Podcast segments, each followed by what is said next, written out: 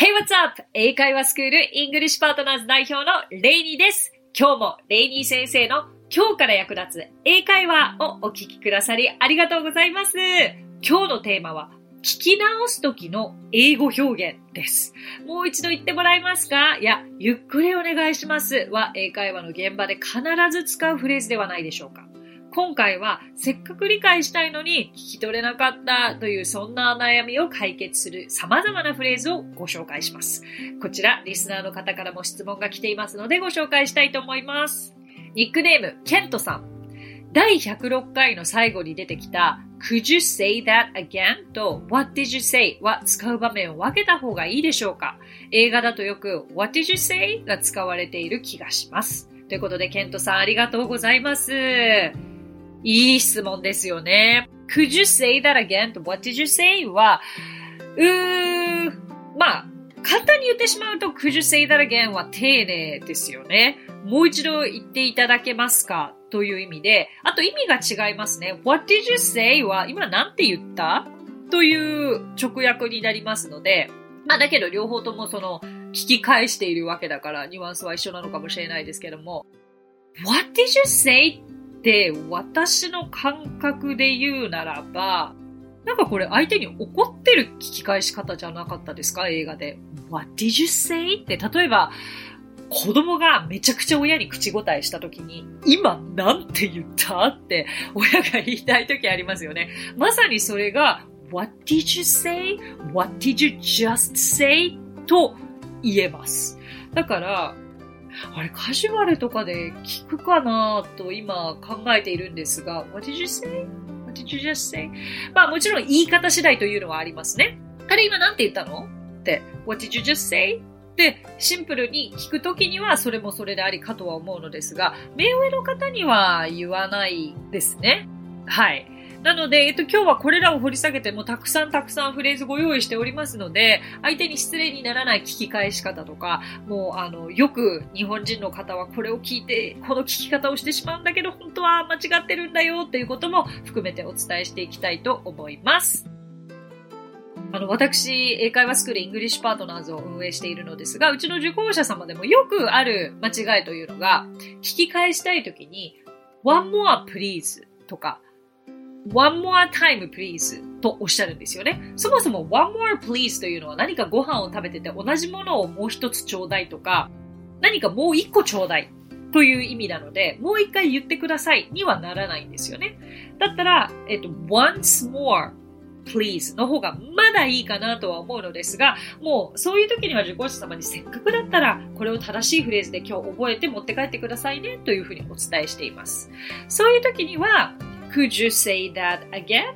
もう一度言っていただけますかがもう何のも全く問題ない。誰にでも使える一番無難なフレーズでございます。もう一度言います。Could you say that again? ですね。あとは say の部分を repeat に変えて Could you repeat that again? という言い方もできます。あとは Could you say that one more time? Could you say that one more time? この言い方もできますね。で、これはとても大切なので、ちょっとここまでではありますが、まずリピートしていきましょう。えー、repeat after me. Could you say that again? はい。Could you say that again? Very good. Could you repeat that again? はい。はい、ここまで皆さん口もごもごしてるだけじゃダメですよ。想像以上に口を大きく開けて言ってみてくださいね。で、口を大きく開けてくださいというと、間違えて大声を出す方がいらっしゃるんですけども、そうじゃないんです。大声出す必要ないんです。声はほとんど出てなかろうが、口をはっきりと発音する口の形にしていただければ十分です。ここでのポイントは、口に覚えさすということですね。だけど、今みたいに1回2回リピートしただけでは絶対に口は覚えられないので、そのご自身が、あ、口がもうすんなり動くようになったなと感じるぐらいまで練習してみてください。えー、具体的に数を言うんですか？いや、ほんと人それぞれですけれども、私だったら、言えないフレーズ、言いにくいフレーズは、最低50回。もしくは最低100回スタートぐらいかな。まあ、このぐらい練習するってことです。でもそれは英語にまだ慣れてない時という感覚なので、一生100回毎回練習してくださいということではなくて、でもなんか、あの、本当にブツブツブツブツ言って練習しているとあっという間に数はこなせます。はい。じゃあ続いていきましょう。Could you say that one more time? はい。Could you say that one more time? いいと思います。いいと思います。で、じゃあ一回すっごいカジュアルにしていきたいと思います。実はですね、聞き返すときに、これ海外旅行で経験ある方いらっしゃらないでしょうか ?sorry? って言われたことある方いらっしゃいますか？びっくりしますよね。いきなり謝られたって思ってそれだけでも頭真っ白になってしまうかもしれないのですが、これ聞き返すときに一番多い聞かれ方、sorry です。I'm sorry は本当にごめんなさいなんですけど、sorry って言ったらもう一回言ってっていうニュアンスなんです。これ今日しっかり覚えてください。なんとかかんとかってこっちが一生懸命聞いてるのに、向こうに sorry って言われたら、もう、謝られた、もうこの人に同じこと聞けないって思うかもしれないのですが、そういう時はもう一度言って差し上げてください。でも逆に、皆さんが、あれこれ聞き取れないな、もう一度言ってほしいなと思った時には、sorry というのはありでございます。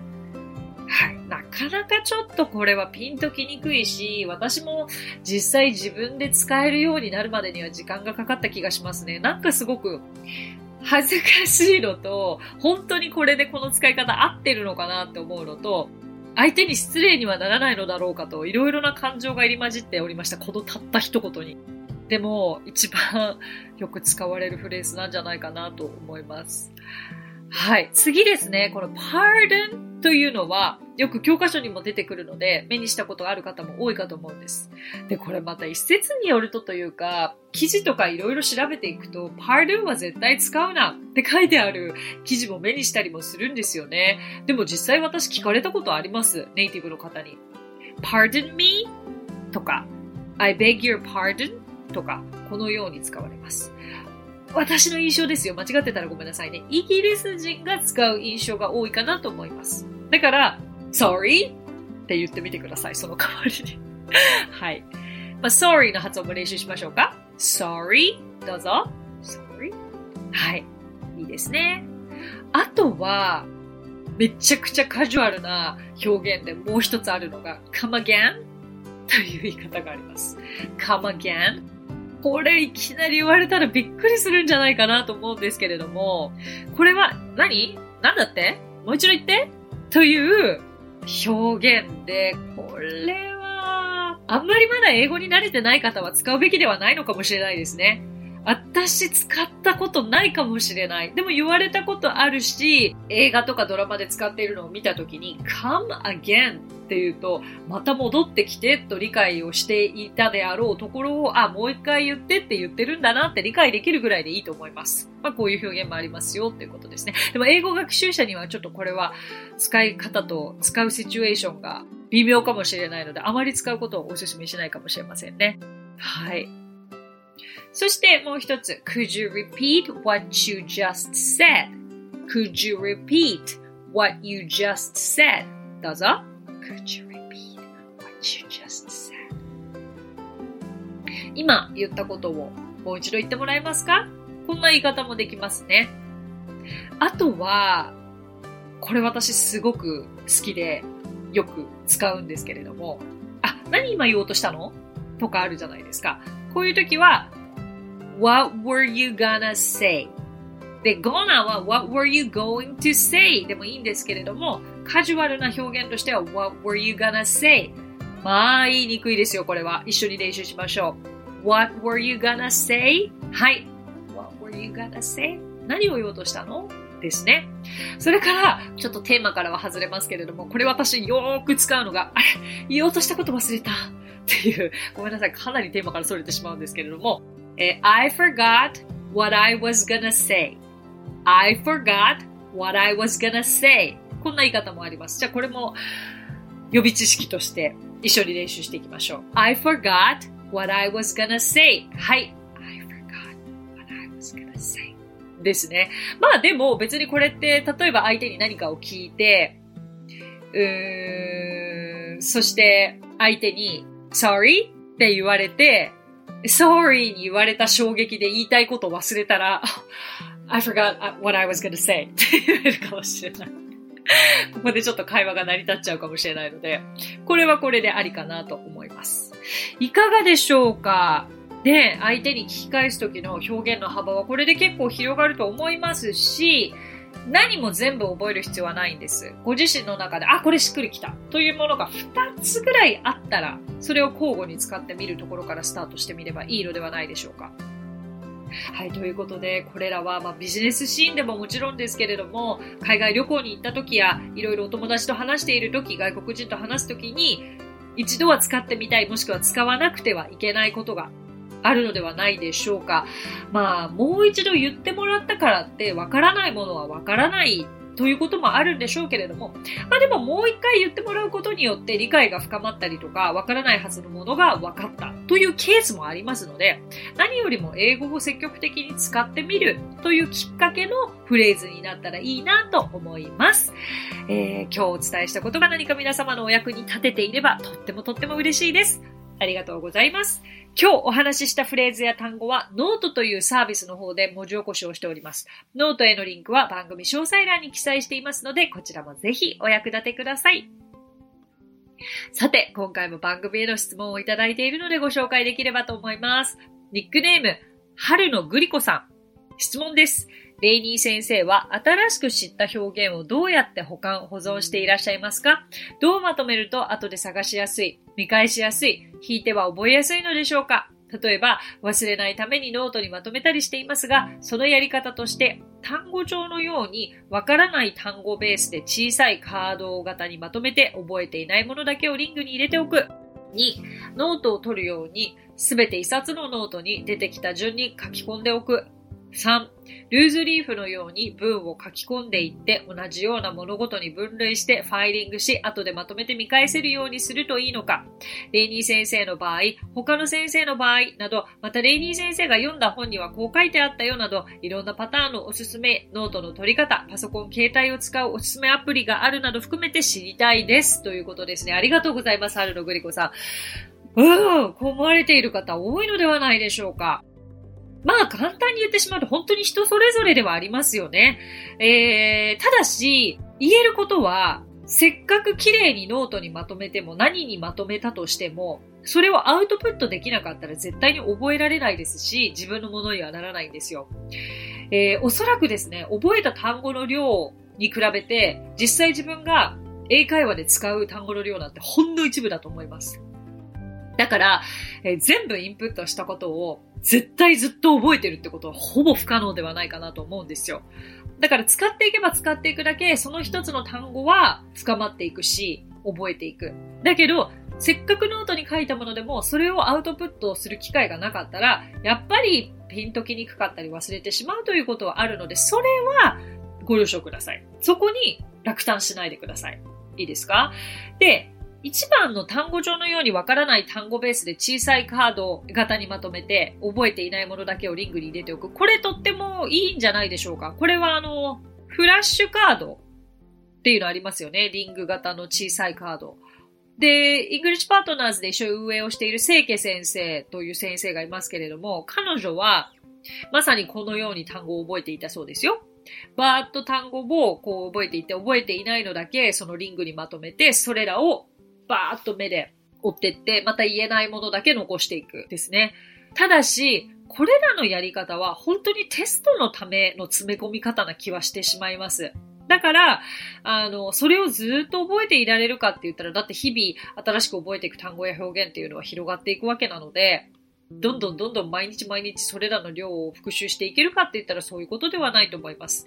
えー、ご自身の大切なことは、ご自身の日々の生活で日本語だって使う表現って結構偏ってるんじゃないでしょうか？その方その方によって使う表現は違ってくると思います。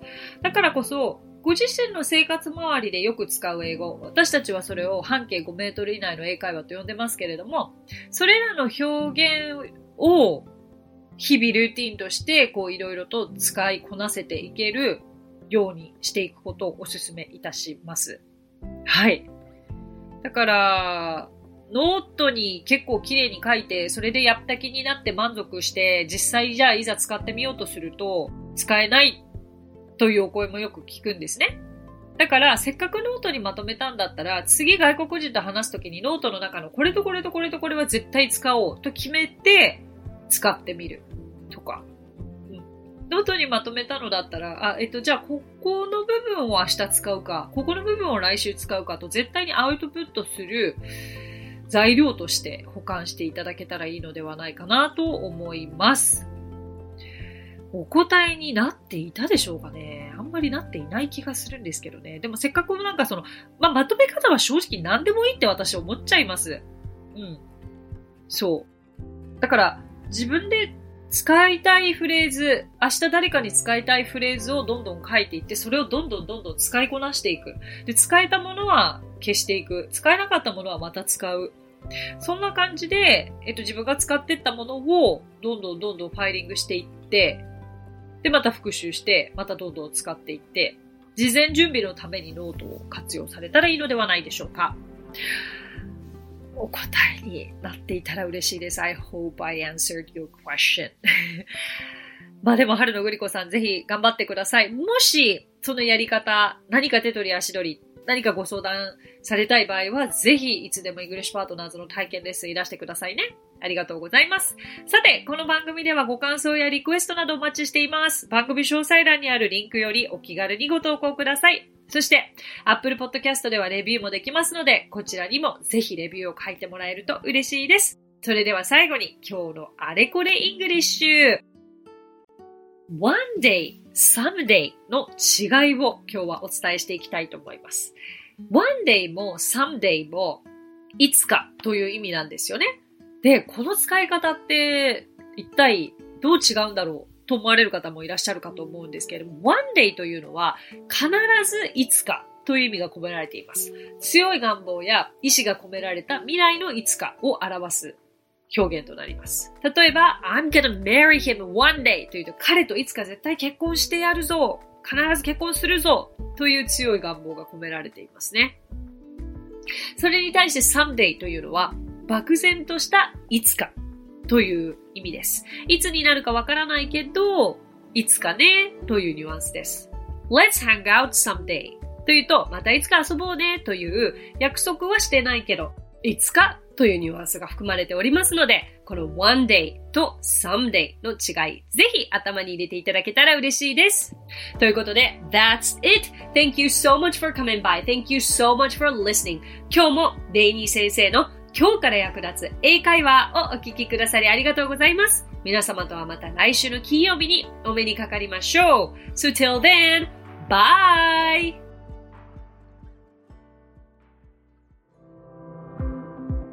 さあ、ここでレイニー先生の活動を紹介させてください。まずはレイニー先生が主催する英会話スクールイングリッシュパートナーズでは私たちと楽しく英語を身につけたいという方を大募集。